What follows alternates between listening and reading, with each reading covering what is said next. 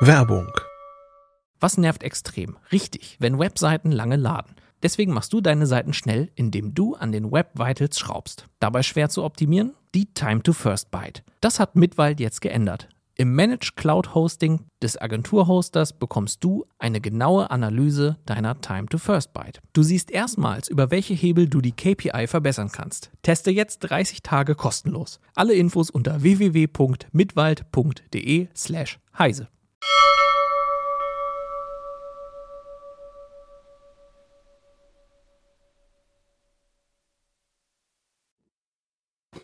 Hallo, die Heise Show hat heute wieder einen Sponsor. Dicht an dicht vor eine Telefonspinne gedrängt, das sind Meetingräume der Vergangenheit. Wer heute In-Person-Meetings durchführt, möchte dabei maximale Sicherheit. Ausreichender Abstand zwischen den Besprechungsteilnehmenden wird vereinfacht, wenn sich auf Besprechungstischen erst gar keine Mikrofone befinden. Mit dem Sennheiser Deckenmikrofon Team Connect Ceiling 2 können Teilnehmende mit genügend Sicherheitsabstand einem Call vor Ort beiwohnen und so zum Infektionsschutz beitragen.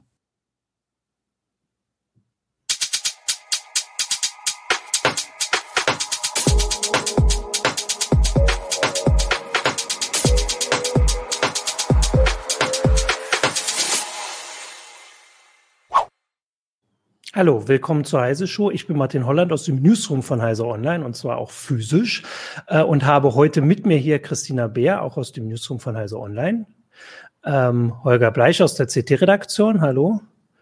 Und dich höre ich nicht. Das äh, gucken wir gleich mal, ob ich dich höre. Und Hendrik, wie ah, du willst. Äh, ich, ich war Jurist, gemutet, sorry. Jurist, Autor und Kommunikationsberater. Hallo okay, Martin.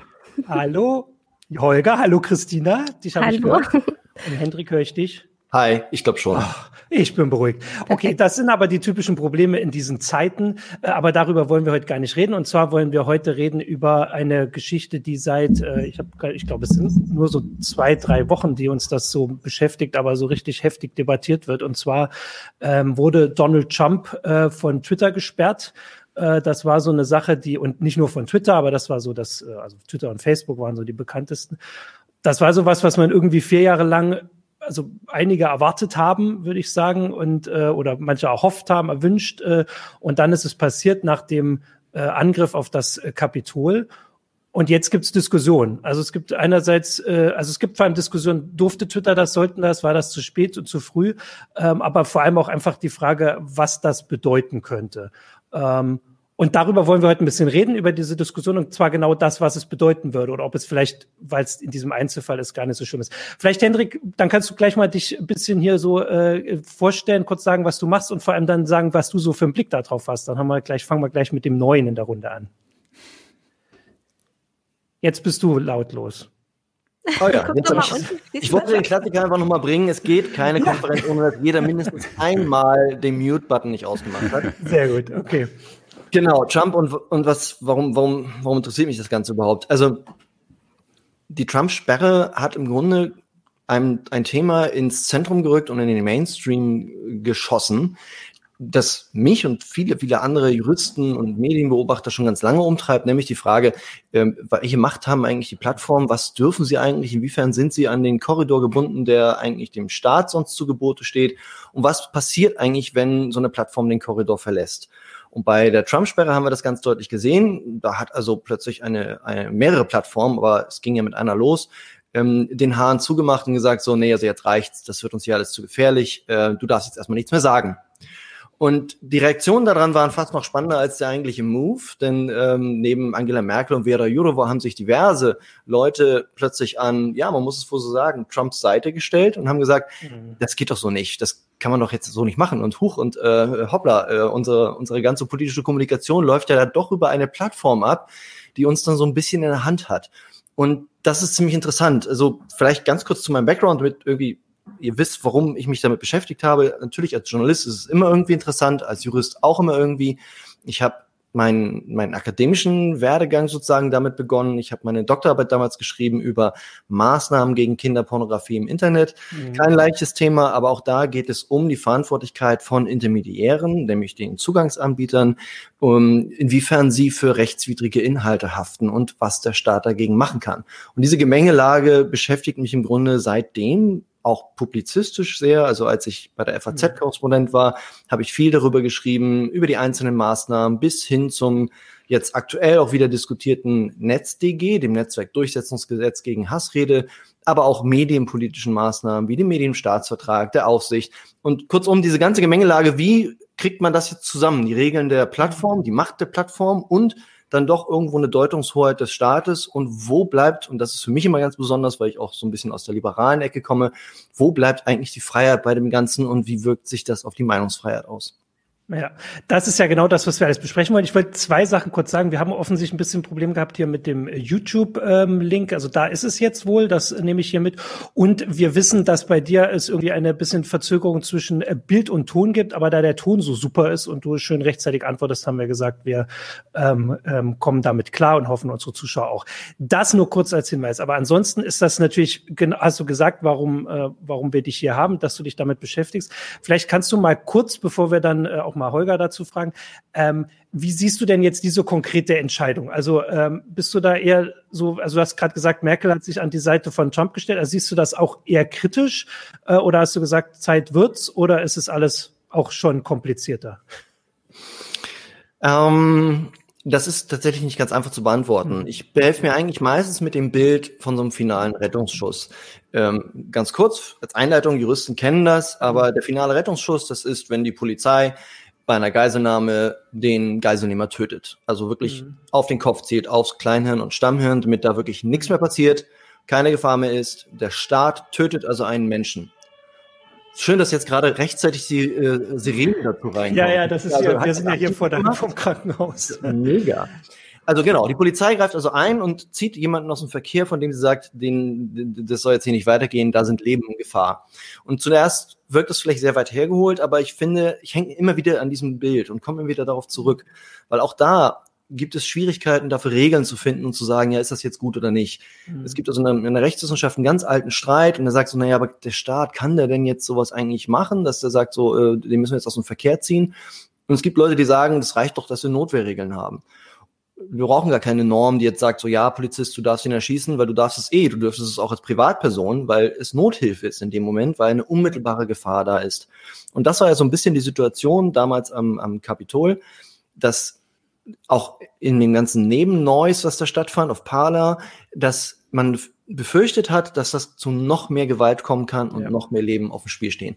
Und dementsprechend würde ich immer sagen, ja, das war auf jeden Fall richtig.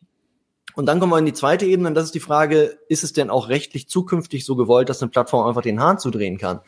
Das geht sicherlich nicht unbegrenzt, also allein schon wegen der Nutzungsbedingungen. Ne? Also auch ein Präsident schließt ja einen Vertrag dann mit Twitter ab und hat das Recht darauf, sich zu äußern, solange er nicht gegen äh, geltendes Recht verstößt, gegen die Community Guidelines. Ähm, aber äh, das Ganze ist ja im Grunde, also äh, im, im Grunde haben wir eine Situation, die letztendlich auf ein gutes Ergebnis geführt hat und die so auch befürwortenswert ist. Ähm, sie ist aber auch nicht geregelt. Und die Frage ist jetzt, muss sie geregelt sein? Ich würde sagen, gar nicht mal unbedingt. Die privaten. Plattformen haben ja Eigentumsrechte, auch eine eigene Meinungsfreiheit und können insofern ein bisschen steuern, wie sehr, das müssen wir sicherlich gleich noch diskutieren, was auf ihren Plattformen passiert. Und wenn sie jetzt in so einem Moment, wo Gewalt droht, sagen, du fliegst jetzt raus, auch wenn wir gar nicht unbedingt nachweisen können, welcher Tweet da jetzt gegen die Benutzungsbedingungen verstoßen hat. Das ist nämlich ziemlich schwierig. Ähm, aber wir machen es jetzt trotzdem. Dann würde ich sagen, ja, das war in diesem einen Fall richtig. Das heißt aber nicht, dass ich mir wünsche, dass jetzt die Plattform künftig, wann immer ihnen irgendwas nicht in den Kram passt, was irgendein ähm, Staatsvertreter legitim und demokratisch gewählter Staatsvertreter dort sagt, dass die dann den Hahn abdrehen. Das wäre sicherlich auch nicht richtig. Und dazwischen pendelt es so ein bisschen und da muss ich sagen, bin ich auch gar nicht festgelegt und glaube jetzt hm. nicht, den, äh, den Stein der Weisen gefunden zu haben.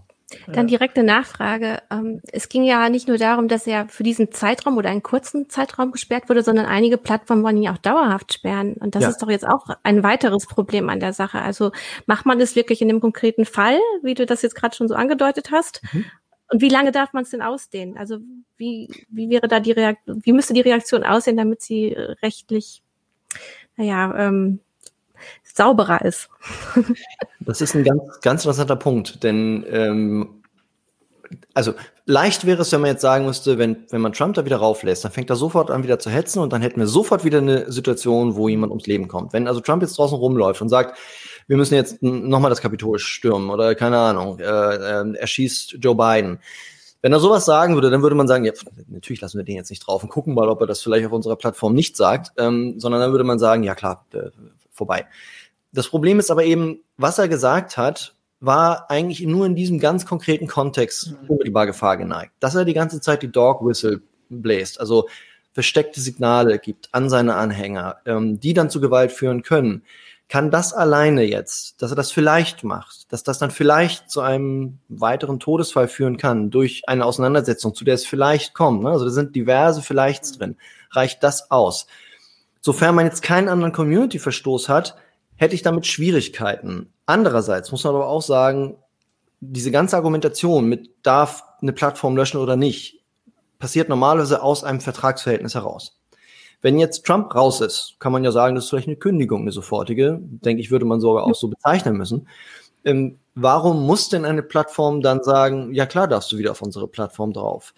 Da müsste man ja dann von einem juristisch gesprochen Kontrahierungszwang ausgehen. Das heißt, man müsste sagen, diese Plattform ist so stark, hat ein Monopol, die ja. muss diesen Zugang gewährleisten. Und ehrlich gesagt, da bin ich nicht. Ganz viele Leute sagen, das sind Monopole, da gibt es gar keine Alternative und so. Und ich würde mal sagen, so, ja, äh, das ist, sind kleine Kosmen, die auch sehr wichtig sein können. Aber ist es wirklich alternativlos? Gibt es keine andere mhm. Plattform? Gibt es keine andere Möglichkeit für ihn, sich zu äußern? Und ab wann muss man vielleicht auch sagen, ist einer Plattform ist auch gar nicht zuzumuten, das jetzt nochmal auszuprobieren und zu gucken, hm, mal gucken, was er jetzt sagt, und dann das Ganze wieder von vorne loszulegen und, ja. und wieder rauszuschmeißen. Ich glaube, da muss man aber auch immer genauer auf die einzelnen Länder gucken. Ähm, denn die Medienlandschaft in den USA ist natürlich eine andere als bei uns. Also da muss man natürlich immer sehen, wir haben starken öffentlichen rechtlichen Rundfunk und äh, andere große Medienhäuser. Und äh, in den USA ist das ja nochmal anders gelagert. Und da ist vielleicht die Plattformdiskussion doch nochmal zugespitzter. Ich, ja, achso, mhm. dann sag erst mal. Ich Aber vielleicht mag Holger, Holger auch nochmal genau, einsteigen, genau, genau. weil Holger ich habe jetzt hier so außen vor gelassen. Äh, ja, was? Mal, oh, ja, bist du noch da, Holger? du bist gemutet, du bist gemutet. Nein. Ähm, du kannst ja erstmal auch mal deine Sache, äh, deine Sicht auf die Dinge sagen, dass wir auch so ein bisschen. Siehst du denn da ein bisschen was anders oder hast du jetzt die ganze Zeit genickt? Ich habe gar nicht aufgepasst. Ich habe nicht die ganze Zeit genickt. Ich habe den Tweet okay. übrigens gelesen. Hallo Dominik. Ich habe gesehen, dass Dominik Böcker geschrieben hat. Ich habe leider nicht ganz genau gelesen, was er geschrieben hat. Äh, vielleicht kannst du ja noch mal später einblenden, Michael, im Background.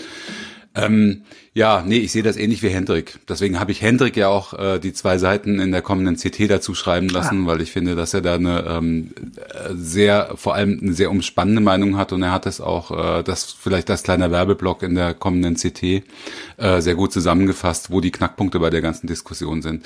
Also einerseits muss man natürlich immer unterscheiden, das haben wir hier auch noch nicht gemacht, das wird aber leider oft vermischt.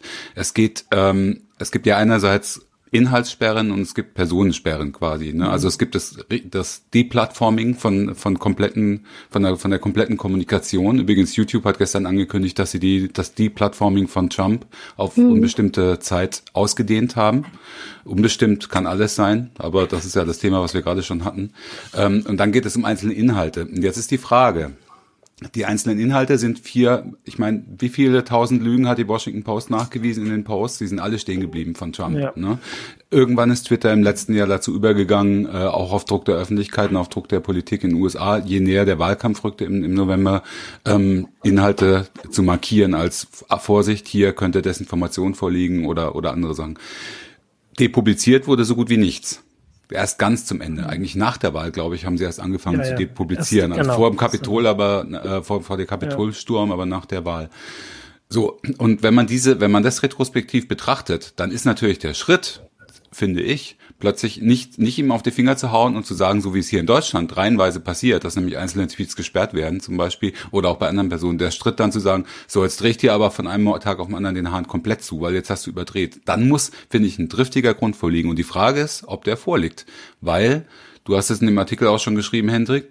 Äh, ich sehe in den Tweets, die äh, unmittelbar in den, in den Tagen eins und zwei vor der Erstimmung des Kapitols äh, von Trump kamen, äh, kein, keinen direkten Aufruf zur Gewalt. Sehe ich einfach nicht. Also mhm. klar, natürlich, er hat das, äh, er hat das quasi wiederholt. Er hat die äh, die Lüge von der manipulierten Wahl wiederholt und er hat äh, äh, hat, hat auch diesen Gang runter, die Straße runter zum Kapitol hat er, glaube ich, auch getwittert. Danach hat er wieder die Lüge wiederholt, als der Sturm vorbei war und so weiter und so fort. Aber die Frage ist, ob das, dann haben sie nämlich, also ich glaube, einen Tag später haben sie angefangen, zuerst äh, Tweets richtig zu sperren und kurze Zeit später haben sie dann auch den ganzen Account gesperrt. Und ähm, klar, da kann man sich jetzt, und jetzt sind wir nämlich genau im Spannungsfeld, du hast es ja auch schon angedeutet, Hendrik, die haben erstens, äh, erstens haben sie ein vertragliches Konstrukt mit Trump und zweitens oder mit jedem anderen Nutzer auch. Und zweitens haben sie ähm, haben sie auch Hausrecht. Ne? Sie können ja auch sagen, äh, das ist unsere Plattform und äh, wir sind privatrechtlich organisiert. Wir bestimmen, wer hier reinkommt und wer hier rausfliegt. Ne? Und wer sich äh, nicht an unsere Regeln hält, fliegt raus. Und zwar nicht an, an unsere Regeln und nicht an die äh, an Gesetze. Das ist ein großer Unterschied. Ja. Es gibt Community-Standards auf allen Plattformen. Das ist egal, ob es Facebook ist, Twitter oder YouTube. Die haben ihre eigenen Regeln. Und an die muss sich Trump halten, wenn er nicht das Hausrecht verletzen will. So, das kann man jetzt sagen, hat er offensichtlich gemacht, aber ich finde es schwierig. Und das ist genau der Spagat dann zwischen, dürfen die denn ihr Hausrecht wahrnehmen oder wiegt die Meinungsfreiheit hier in Deutschland und in den USA genauso als Grundrecht vielleicht doch ein bisschen höher? Ich würde jetzt in dem konkreten Fall sagen, habe ich mir jetzt gerade überlegt vorhin, äh, in dem Fall, wo, äh, wo Tweets markiert wurden von Trump, und so weiter. Er wurde ja dann, äh, als, als in dem Moment, wo der Sturm aufs Kapitol war, wurde er, ich habe da nur CNN geguckt, aber da wurde gesagt, dass er mehrfach aufgefordert wurde, ähm, doch jetzt mal einen Tweet abzusetzen, ganz schnell, um die Leute zurückzupfeifen. Ne? Äh, hat er ja nicht gemacht. Dann hat er halt die, später dann dieses Video getwittert und auf YouTube gestellt. Ähm, aber jetzt, was Hendrik gesagt hat, das sind das sind geschlossene Plattformen. Erstens ist die Frage, geben wir denen so viel Macht, dass sie, dass sie wirklich äh, die Kommunikationsform Nummer eins für einen Präsidenten der USA sind?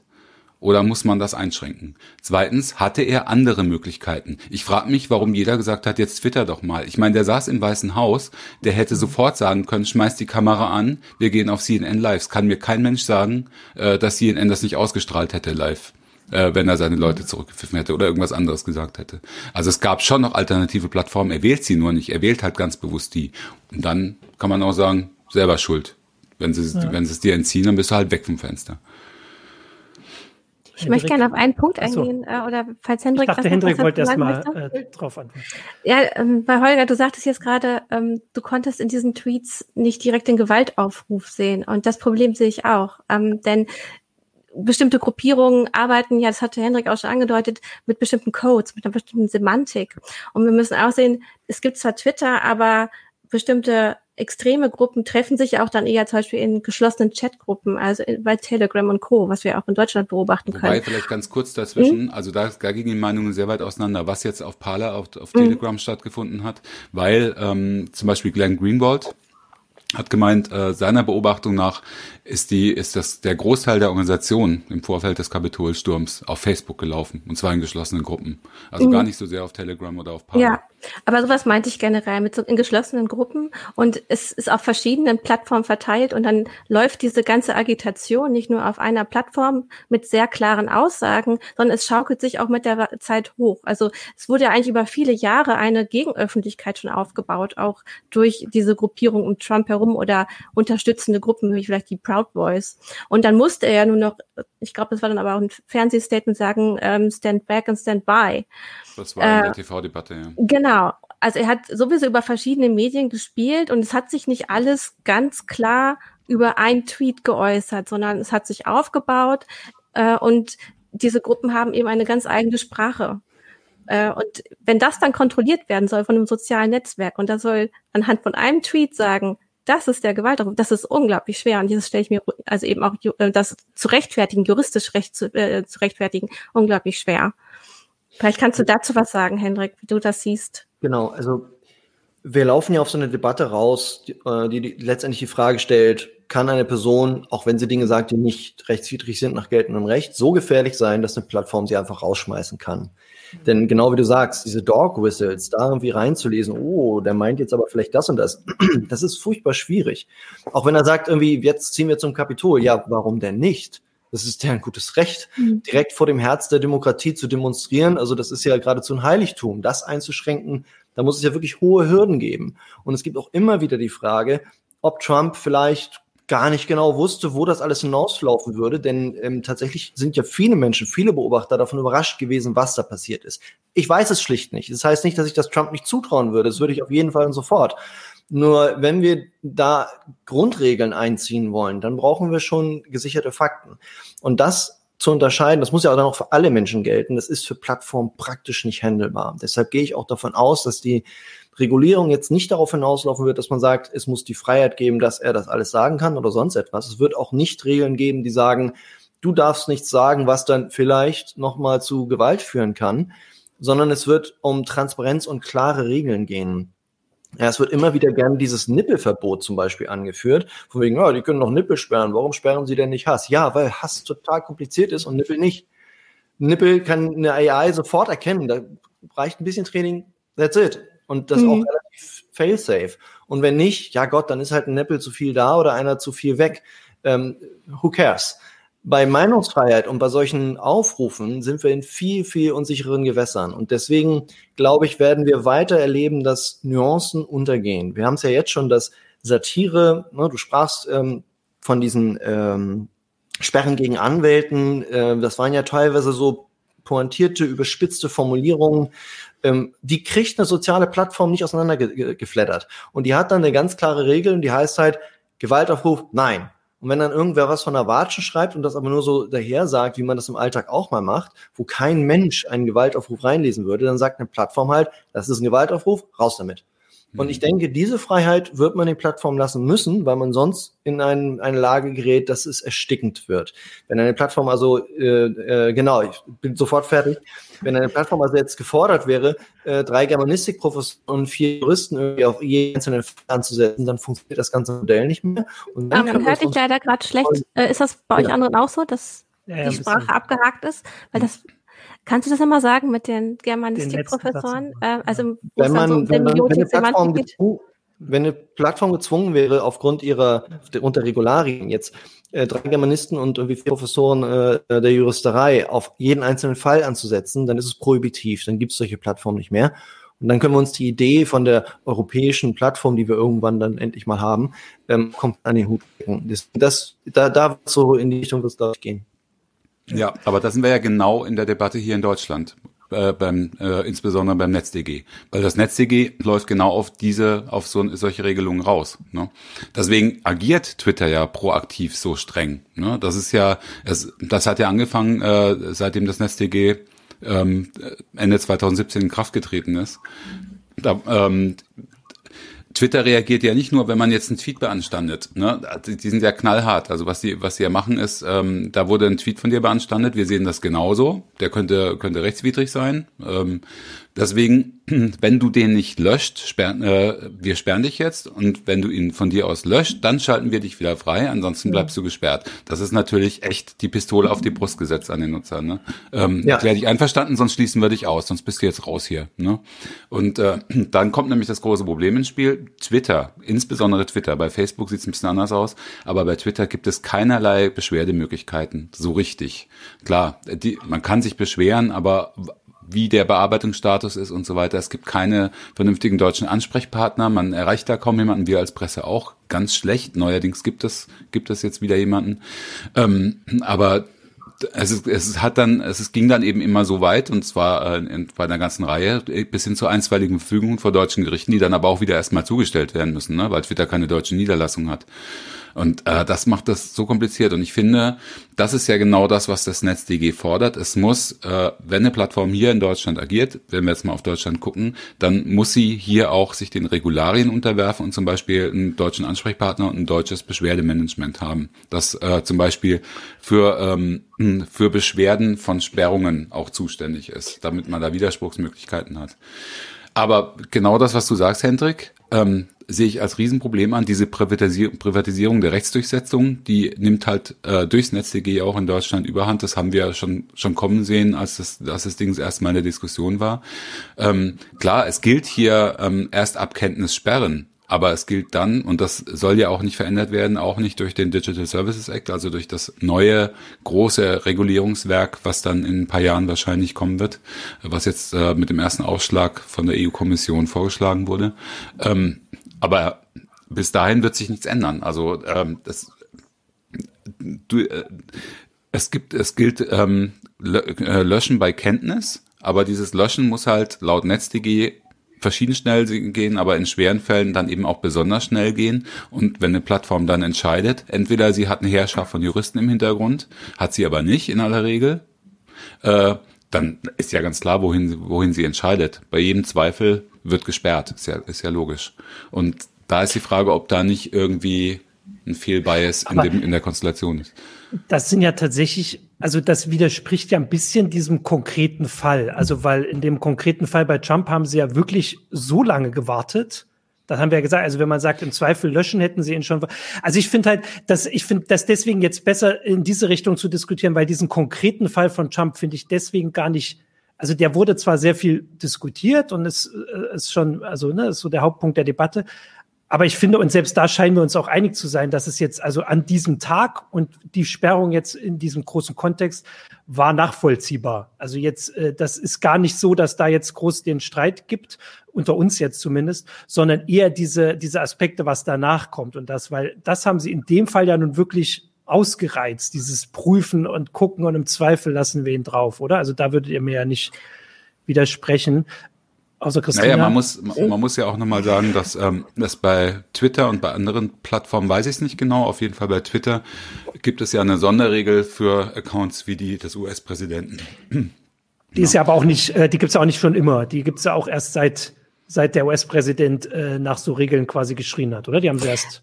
Kannst du die mal ausformulieren, was das ungefähr bedeutet, Holger? Hendrik, weißt du es? Also ich, ich weiß nur, dass... Äh, die äh, hält fest an Persons of Public Interest, aber wie ja. es genau formuliert, das habe ich jetzt auch nicht Es heißt haben. quasi, die dürfen sich mehr erlauben. Also so, also mhm. jetzt ganz grob zusammengefasst, die werden nicht so schnell gesperrt wie deren Kommunikation Otto. ist so wichtig genau. für die Öffentlichkeit, ja. ähm, dass auch wenn sie, ähm, mhm. wenn sie Äußerungen tätigen, die vielleicht bei anderen gesperrt würden, dass sie trotzdem draufbleiben, aber dann eventuell auch von der Plattform noch kommentiert werden. Ich, ich wollte mal kurz einen Aspekt, ihr habt es vorhin schon angesprochen. Ich fand das ganz spannend, weil bei uns hat in der Kolumne Julia Reda drauf, darauf hingewiesen. Also du, Hendrik, du hast am Anfang gesagt, äh, Angela Merkel hat sich schon so ein bisschen quasi an der Kritik an Twitter beteiligt. Jetzt gab es auch die Justizministerin, hat sich da geäußert und fand das, ähm, fand das wohl nicht richtig oder hat nach Regeln gerufen.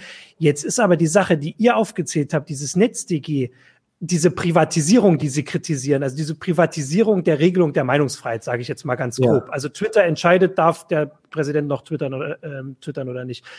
Ist doch genau das, was die Politik hier gemacht hat mit dem NetzDG. Also eigentlich haben Sie das doch so gefordert oder seht ihr das noch anders? Ähm, ich würde unterscheiden, das NetzDG eigentlich ja. stellt nur auf Straftaten ab. Das heißt, und das war ja auch damals immer in der Kommunikation, das, was gebetsmühlenartig allen Kritikern entgegengefordert wurde, ja, aber ihr solltet nur das machen, was ihr eh schon macht. Also irgendwie, stopp, stopp, irgendwie stopp, haben wir jetzt immer mit deinem Ton jetzt wieder Probleme. Ja? Das war doch alles so super am Anfang. Irgendwie halt es jetzt so ein mich? bisschen. Das heißt? Wir hören dich immer. Es stockt und halt. Und das stockt es so ein bisschen. Was sagt denn die Technik, Michael? Siehst du das irgendwo? Ist das ein Problem bei Hendrik oder bei uns? Das sind äh, die klassischen WLAN-Fehler, äh, die man haben kann. Ach so, aber da können die wir jetzt gerade wenig machen. Das tut mir ah, ja, das leid. Ist ja nicht so schlimm. Es, es, es, erholt sich ja immer wieder, von daher genau. macht einfach ich, weiter. Ich sprich einfach nochmal, genau. Wir machen sonst hier Handzeichen. Erzähl doch mal. Ja, bitte. Ähm, genau, wo waren wir? Ja, NetzDG, ob das jetzt die Meinungsfreiheit mhm. reguliert. Also die Linie der, der Bundesregierung war damals ja und auch heute noch, ihr müsst ja nur das entfernen, was ihr eh entfernen müsst, nach Kenntnis. Und das Einzige, was mehr gemacht wird, und das stimmt ja auch, ist die Frist, dass man sagt, so, ihr müsst es schneller machen. Ähm, nicht, ihr müsst jetzt mehr machen, weil das, was ihr, also was ihr löschen sollt, steht eh schon im Strafgesetzbuch. Ähm, ah, das, das ist völlig, völlig richtig. Ich sehe hier im Chat, das WLAN bei Gästen können wir leider nichts tun. Ja, eigentlich habe ich ein gutes WLAN. Ich weiß gar nicht, was hier los ist. Ihr seid wahrscheinlich auch so WLAN hungrig. ähm, gut, also jedenfalls, kurzum, das NetzDG will eigentlich ja nur das, was strafrechtlich ist. Was aber natürlich unbestreitbar ist, und das habe ich von Anfang an beim NetzDG auch beklagt, durch den politischen Druck, ob nur durch ein Gesetz oder da ist durch ständiges Wiederholen von Forderungen, werden die Plattformen natürlich dazu gepresst, sehr viel eifriger zu löschen. Und aus ökonomischen Gründen machen sie das holzschnittsartig und eher einmal zu viel als einmal zu wenig. Und das war die Stoßrichtung am Anfang. Das ist ein Staat, der in die Meinungsfreiheit mittelbar eingreift. Deswegen hätte ich auch damit gerechnet, dass das NetzDG vom Bundesverfassungsgericht scheitert. Es sollte ja auch eine Verfassungsbeschwerde geben. Die, die Konten wollten nicht und vor Gericht ist es dann nicht letztendlich beim Bundesverfassungsgericht gelandet. Hätte man machen können, jetzt ist es zu spät. Aber das, das, ist, das halte ich tatsächlich für einen richtig großen Eingriff in die Meinungsfreiheit. Ähm, andererseits, wenn jetzt die Plattform selbst etwas dort macht und steuert, wenn sie also sagen würde, nee, also wir wollen jetzt alle rausschmeißen, die, keine Ahnung, ähm, die medizinische Informationen posten, ja, das wollen wir alles nicht mehr haben, weil da wird so viel gelogen, wollen wir einfach nicht mehr. Und jetzt postet jemand was über Hustensaft und der wird runtergeschmissen. Frage ich mich, warum eigentlich nicht? Eine Plattform kann das doch gerne machen, wenn sie das für verwaltbarer hält. Sie wird eventuell so uninteressant, dass die Leute nicht mehr draufgehen.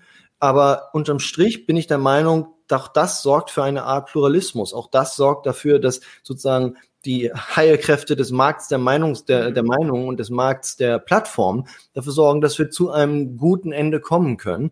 Alles ist jedenfalls besser, als wenn der Staat sich hinsetzt und sagt so, ja, mir gefällt das hier jetzt alles nicht mehr, jetzt regulieren wir hier rein. Mal ganz abgesehen davon, dass das gar nicht geht, weil die Bundesländer die Kulturhoheit haben und über solche Dinge befinden können. Das heißt, der Bund oder die EU oder sonst wer kann sich gar nicht hinstellen und sagen, wir wollen jetzt hier weniger ähm, Lügen und Hetze haben, weil Lügen und Hetze erstmal erlaubt ist, solange es nicht gegen Strafgesetze verstößt. Also hast, ähm, ich wollte kurz sagen, vor allem, weil ja. immer, wenn wir sagen, der Staat kann das regeln, äh, denken wir mal an unseren Staat und vielleicht die USA und so, also Staaten, wo das, äh, wo es eine Justiz gibt und so, die das überprüft. Aber natürlich würde man das mittelbar in anderen Staaten auch in Hände geben, wo man es nicht hingeben will, sage ich jetzt mal grob. Also wenn, Absolut. wenn die jetzt die Türkei nimmt oder, oder Russland oder sowas, dann würde man quasi hier die Argumentation schon in diese Richtung geben. Also diesen Punkt finde ich zumindest immer wichtig zu erwähnen. Mhm. Entschuldigung, Christina. Äh, alles in Ordnung. Henrik, hattest du jetzt denn gerade gesagt, die Plattform regelt das eigentlich in ihrem eigenen Interesse selbst so gut, also dass sie attraktiv bleibt, also sie greift so genau. also, gering ein, dass, dass das ihrem Konzept nicht mhm. schadet? Nee, nee, nee, nee, nein, nein. Also den Vorwurf gibt's auch und der ist auch nicht völlig illegitim. Also dass man natürlich sagen kann, wer auf einer Plattform ist, bringt erstmal Geld. Ja, je länger man auf einer Plattform was tut, je mehr man schreibt, desto mehr Geld bringt es unterm Strich. Aber auch eine Plattform hat natürlich kein Interesse, da jetzt zum, zum äh, Sündenfuhl zu werden, zu so einer Hetzbombe. Äh, das wird immer wieder gerne behauptet, aber ich frage mich, was ist denn das für ein Geschäftsmodell? Und was ist das, ja. was soll ein amerikanischer Konzern sein, der das irgendwie cool findet? Äh, der wird ja auch dann irgendwann Personalprobleme bekommen, etc. Das heißt, es gibt ja. auch ein gewisses Interesse eines Konzerns, gegenzusteuern. Bloß er wird es schematisch machen, so dass es billig ist. Und das ist die ja. Gefahr. Und ich habe, diese Holger hat einen Einspruch, ich sage auch einmal kurz vorher, aber wenn man sich anguckt, was auf Facebook, also jetzt äh, in den letzten Jahren passiert ist ähm, und wie da die Algorithmen funktioniert haben, äh, wie sich da immer weiter Sachen aufgebauscht haben, weil das bringt ja Klicks und dann kann man wieder Werbung ausspielen.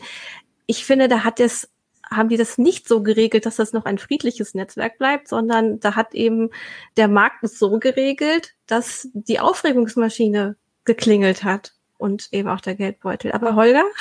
Ja, nur ganz kurz. Die eine Sache ist, ähm, dass ein Unternehmen kein Interesse daran hat, ähm, dass die Plattform zur Hetzmaschine ist. Da sage ich nur ein Wort Telegram.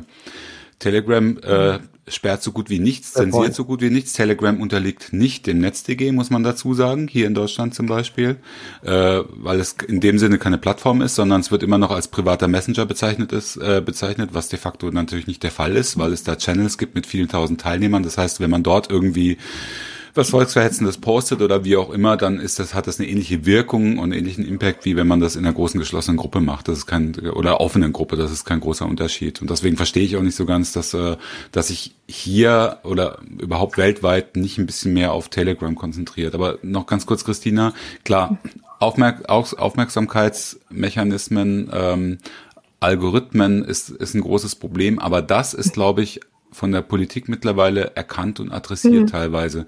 Also das, das merkt man schon. Also einerseits gibt es ja in Deutschland den Medienstaatsvertrag, ähm, den neuen, kann man jetzt drüber diskutieren, aber da sind halt auch Passagen drin für Intermediäre in Richtung Algorithmentransparenz ähm, und ähm, eine Verpflichtung auch zur äh, ähm, zur, ähm, zur Algorithmenabschaltung, glaube ich wenn die mhm. nicht nur im DSA ist, da bin ich mir nicht ganz sicher.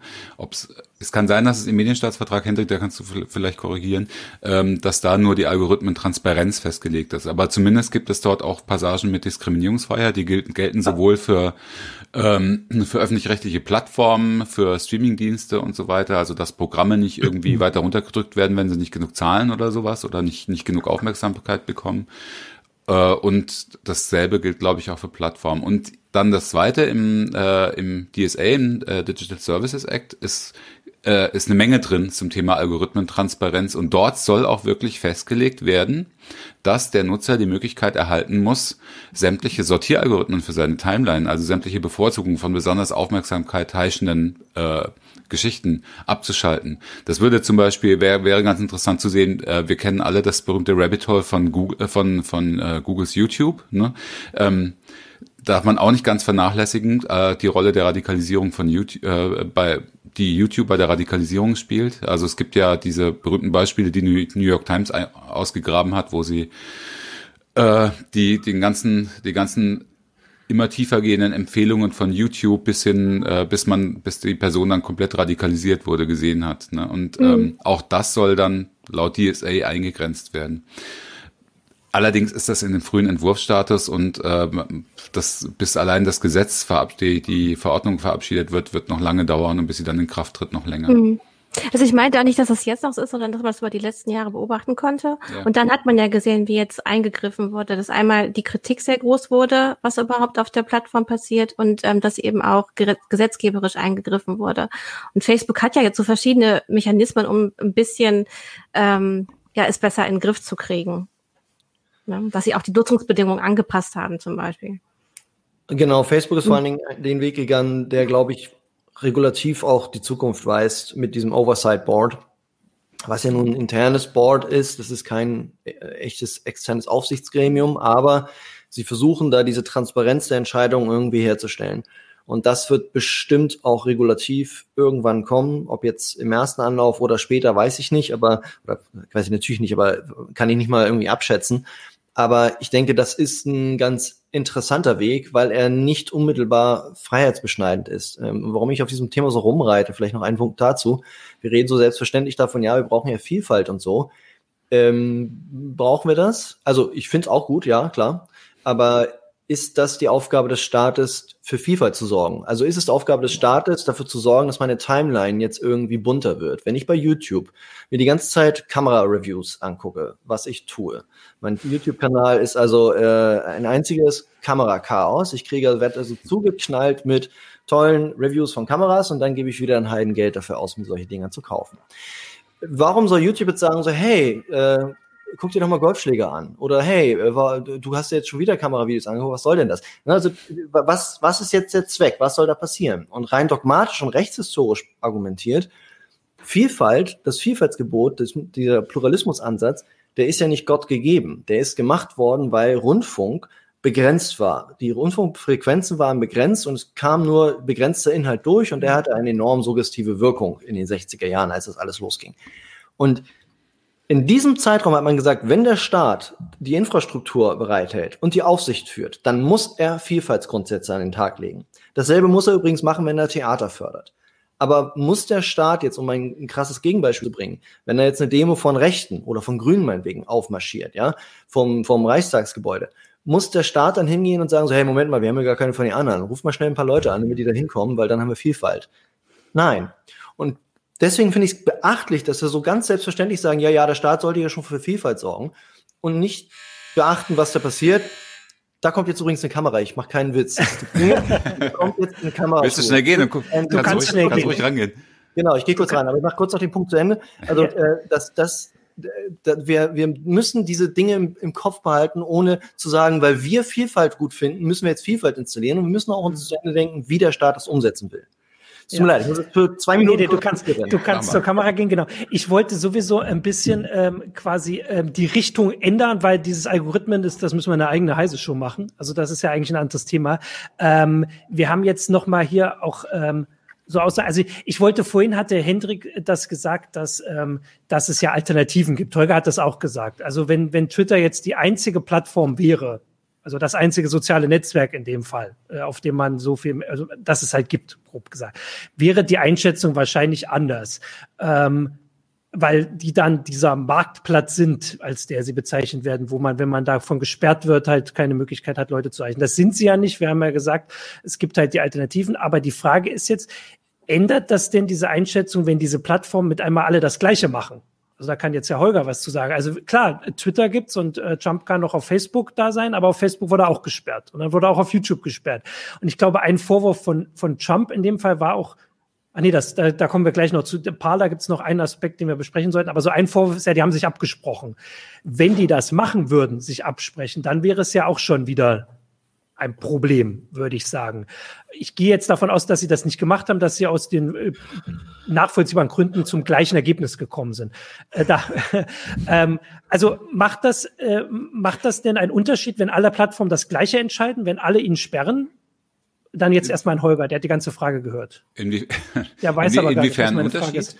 Äh, naja, also wir haben doch vorhin gesagt, also wenn jetzt Twitter der einzige soziale Netzwerk wäre und die würden Trump sperren, dann wäre das für die Meinungsfreiheit durchaus problematischer, als wenn es Alternativen gibt. Aber wenn all die Alternativen, ähm, bei denen man so viele Leute erreichen kann, sich ähnlich entscheiden, also Facebook sperrt ihn auch, Instagram sperrt ihn und ähm, YouTube ist auch, glaube ich, auch gesperrt. Er ist auch auf Pinterest gesperrt, was immer der Witz war. Niemand wusste, dass man auf Pinterest gesperrt werden kann. Ähm, aber er ist jetzt von allen großen sozialen Netzwerken geflogen. Ändert das denn die Einschätzung?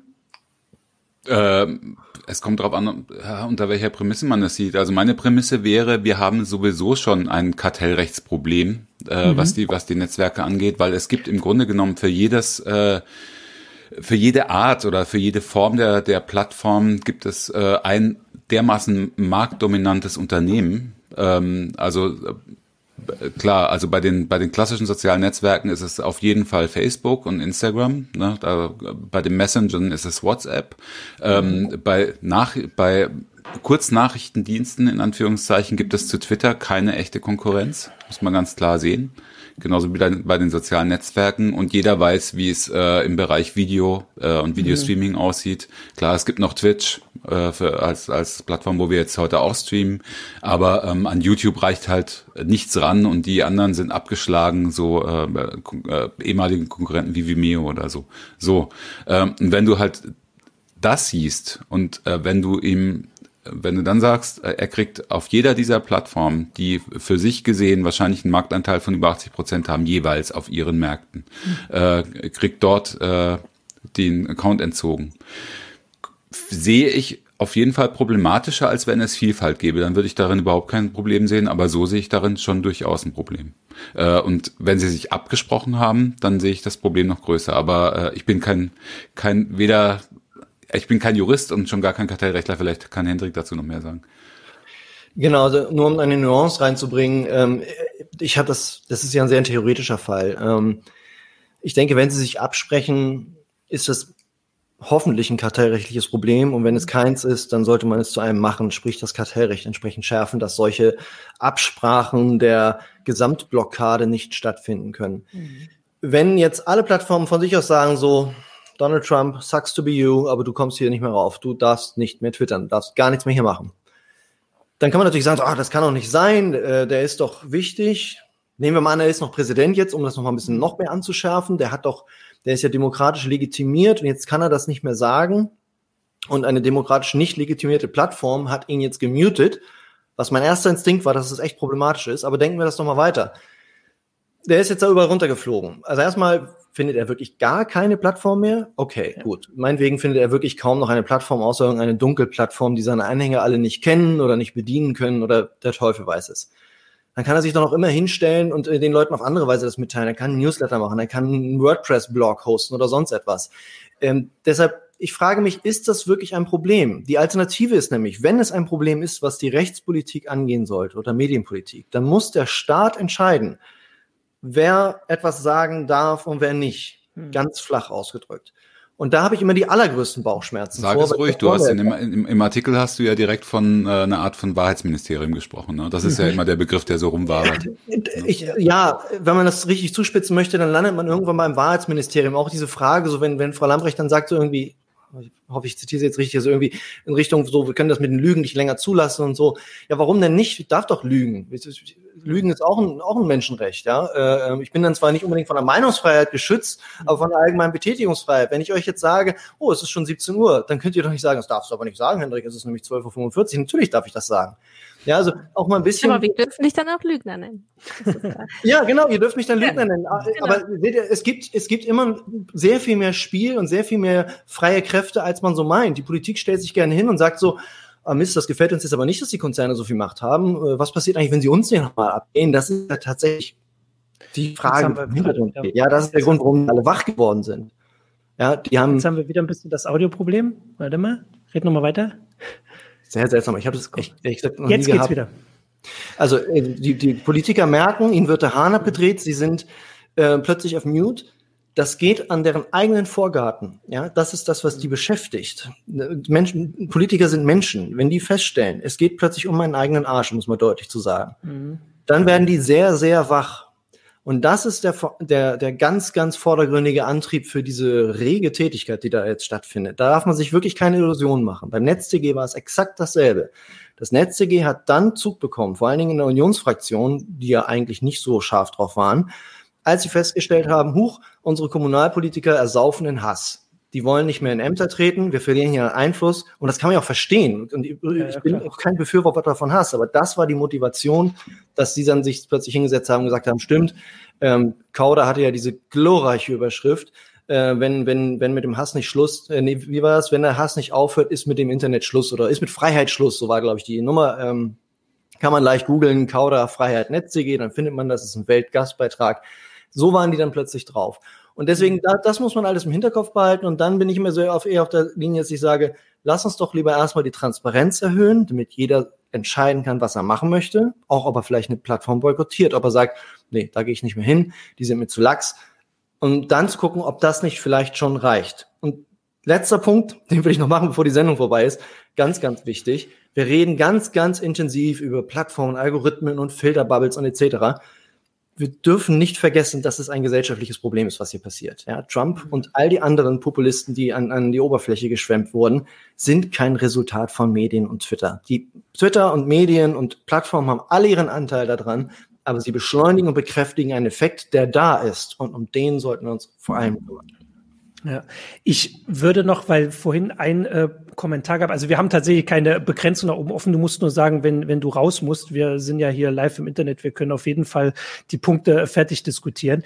Äh, vorhin kam auf äh, YouTube, glaube ich, das ist jetzt für Michael, falls ihn einblenden will, der Hinweis von Marco, der meinte, krass fand ich die Trump-Sperrung auch und so weiter, aber vor allem, ach, jetzt hat er den Kommentar aber geändert oder? Kann er den Kommentar? Auf jeden Fall hat er, hinge hat er hingeschrieben, äh, dass er das für einen gefährlichen Präzedenzfall hält. Und ich wollte dazu eigentlich nur sagen, außer ihr widersprecht mir jetzt, dann könnt ihr jetzt winken, dass ich das mit dem Präzedenzfall immer ganz komisch fand, weil da wird so getan, als wäre er jetzt der Erste, der von Twitter oder aus Facebook geflogen ist. Das passiert andauernd, das passiert sehr, sehr vielen Nutzern und zwar auch nicht nur irgendwelchen Accounts, denen irgendwelche Verbindungen irgendwohin ähm, nach, äh, also unterstellt werden, also irgendwelche Bots oder sowas, sondern auch Politiker in Bangladesch oder in Indien und sowas. Ähm, okay, äh, also deswegen wollte ich, also finde ich das nicht für den Präzedenzfall, außer natürlich, dass es so weit oben ist. Aber den US-Präsident kannst du auch nur einmal treffen, in Anführungsstrichen. So viele gibt es davon nicht.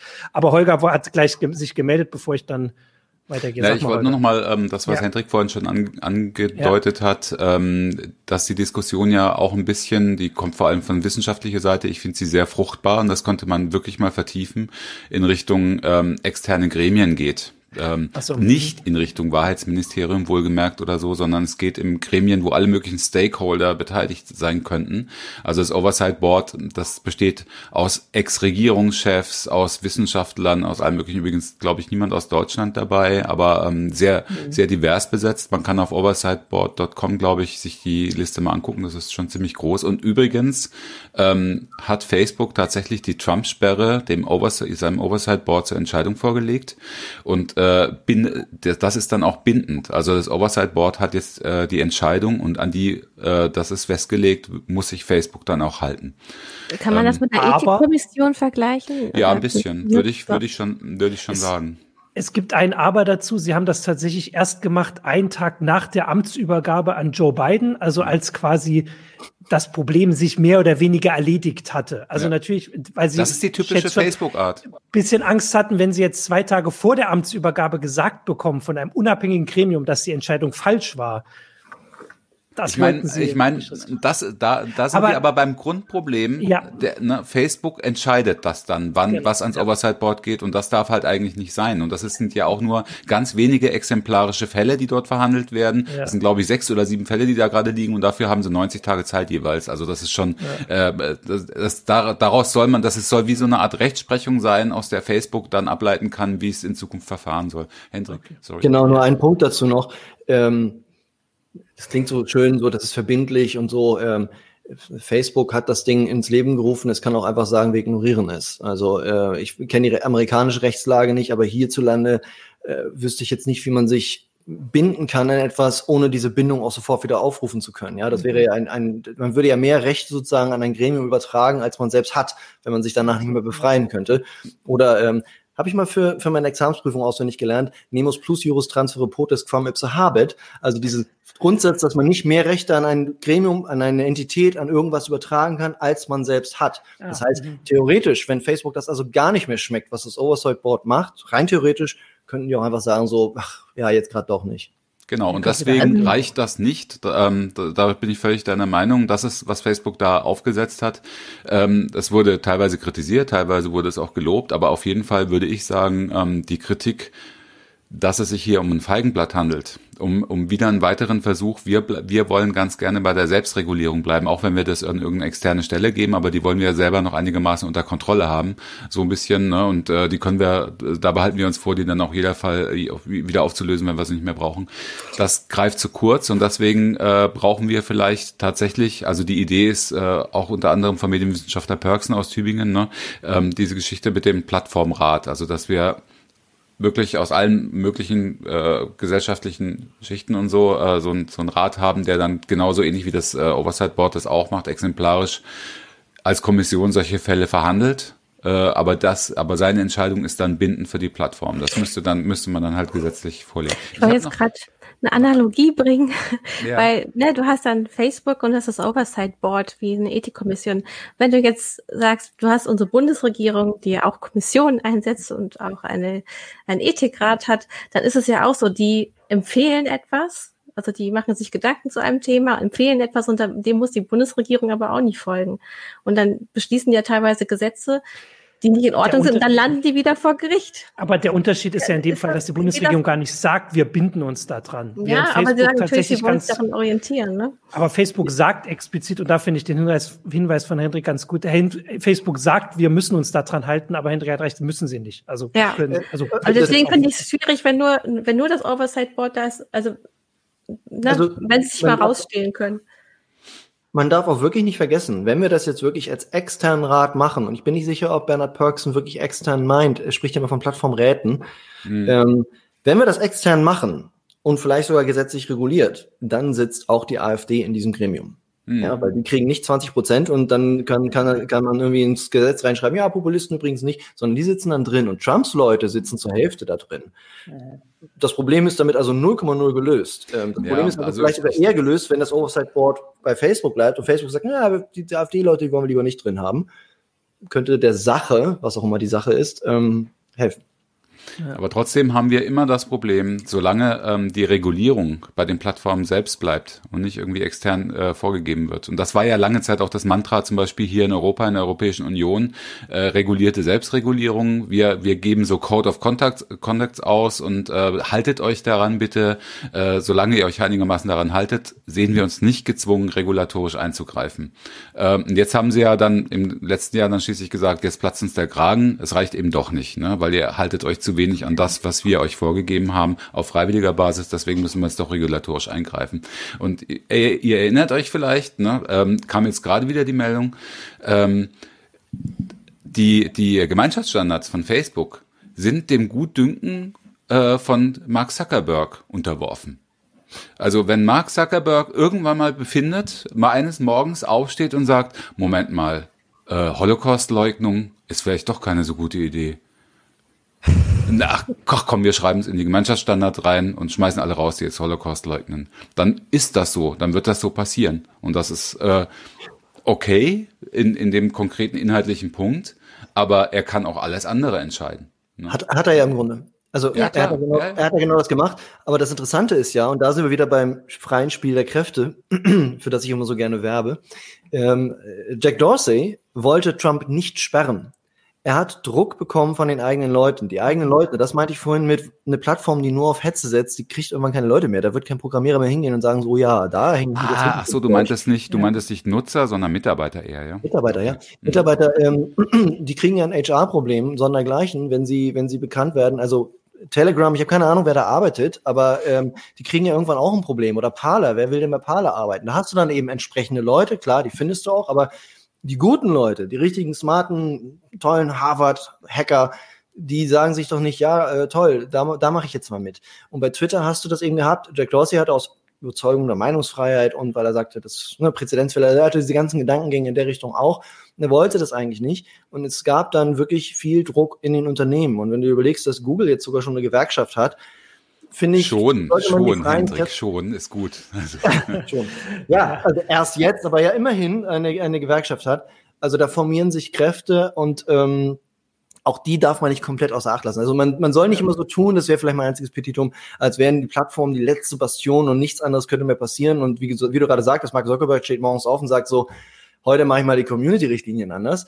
Ähm, ich glaube, so wird es nicht funktionieren. Und so funktioniert auch ein großes Unternehmen dieser Größe eigentlich nicht mehr. Oh. Aber ich, ja, also, also nur da auf die ethischen Standards der Mitarbeiter zu setzen, ich glaube, das, das funktioniert im Endeffekt also ich, nicht so. Da müssen halt mehrere Kräfte aufeinandertreffen.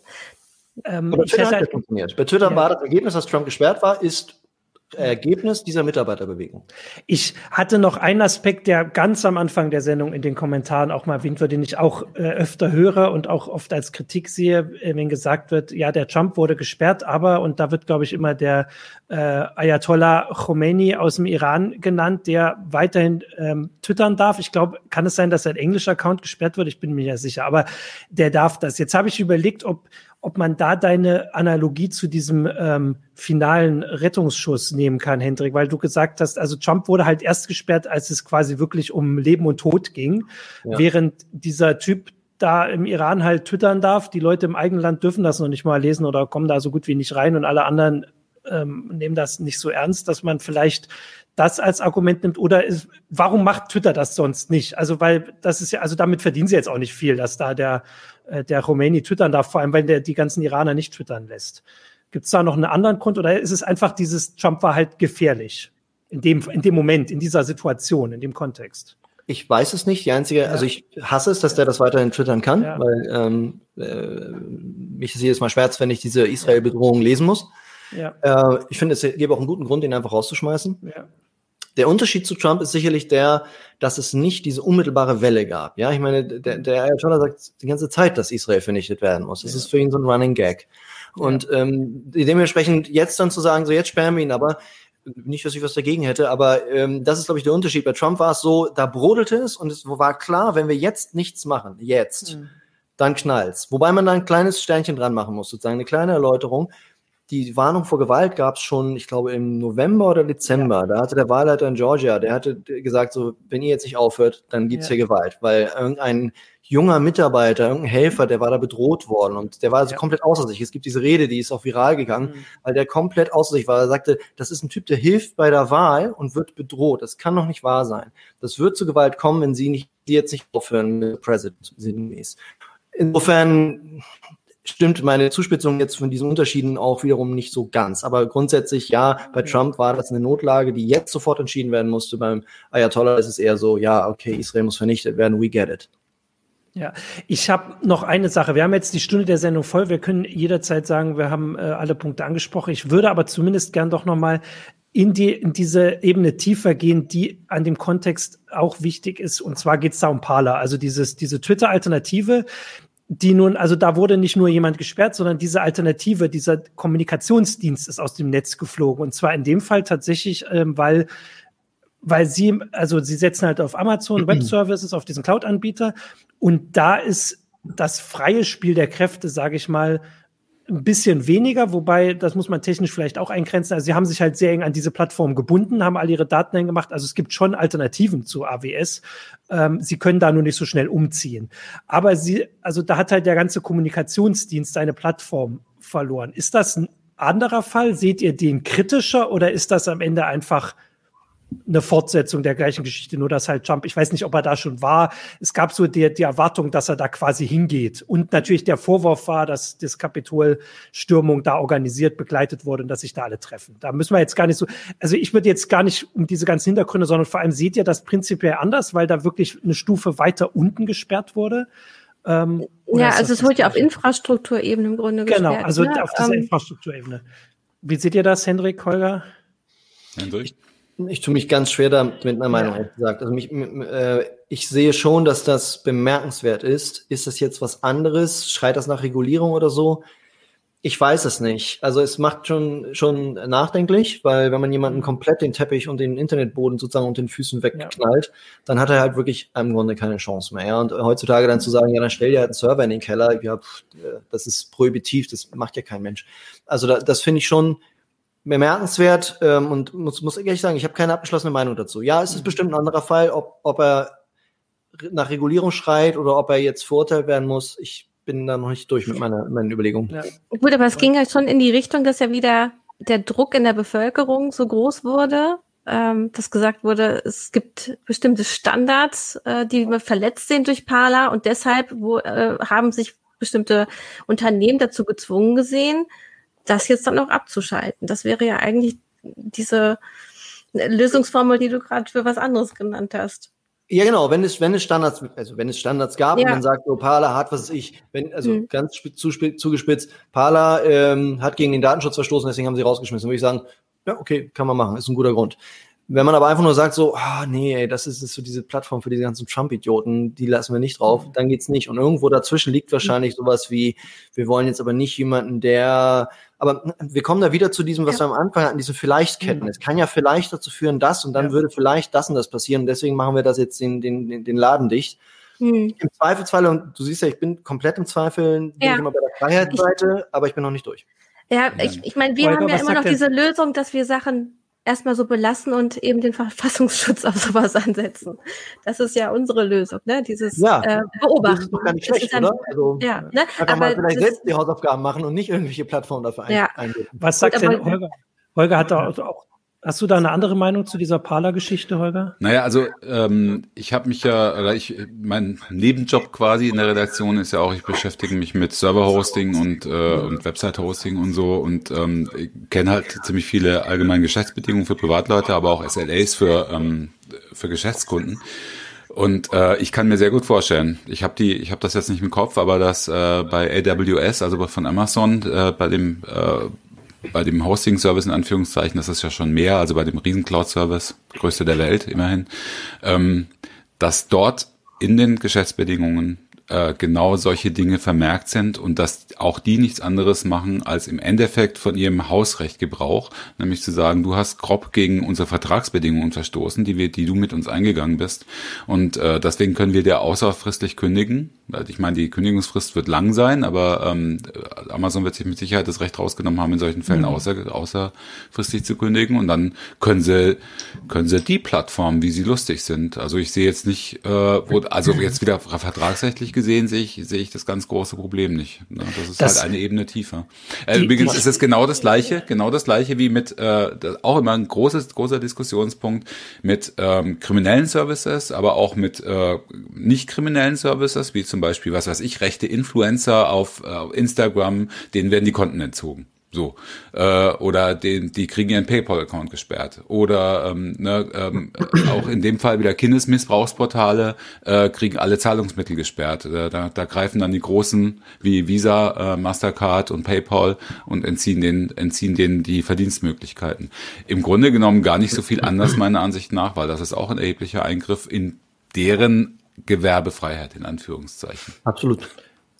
Also ich hatte da als, äh, also deswegen habe ich das auch gemeint und ich habe zumindest rausgehört, dass ähm, ihr euch da ein bisschen schwerer tut bei, bei dieser Situation. Und das zeigt ja schon, dass es einen Unterschied gibt. Und ich glaube, der große liegt, äh, liegt darin begründet, dass die Auswirkungen so unterschiedlich sind. Also wir haben das gesagt, auch wenn jetzt Twitter unter Kurznachrichtendiensten die, der, ähm, äh, der Platzhirsch ist, gibt es Alternativen. Aber wenn man sich halt als Dienst, vor allem als so Twitter-Alternative, also so ein Cloud-Anbieter sucht, dann äh, hat man nicht so viel Auswahl und vor allem geht es offensichtlich sehr schnell, wenn man sich sehr eng daran bindet, also die ganze Technik davon verwendet. Und dann kann man halt nicht so einfach wechseln. Das zeigt sich jetzt, weil, äh, weil die immer noch nicht wieder da sind. Und ein, und ich finde dass diesen Punkt deswegen spannend und dass man ihn immer mal rausholt, weil das haben Leute nicht so im Blick. Also man kennt das irgendwie, Facebook gibt's und Twitter gibt's und danach kennen die meisten Leute schon nicht mehr viel, aber trotzdem gibt's Alternativen.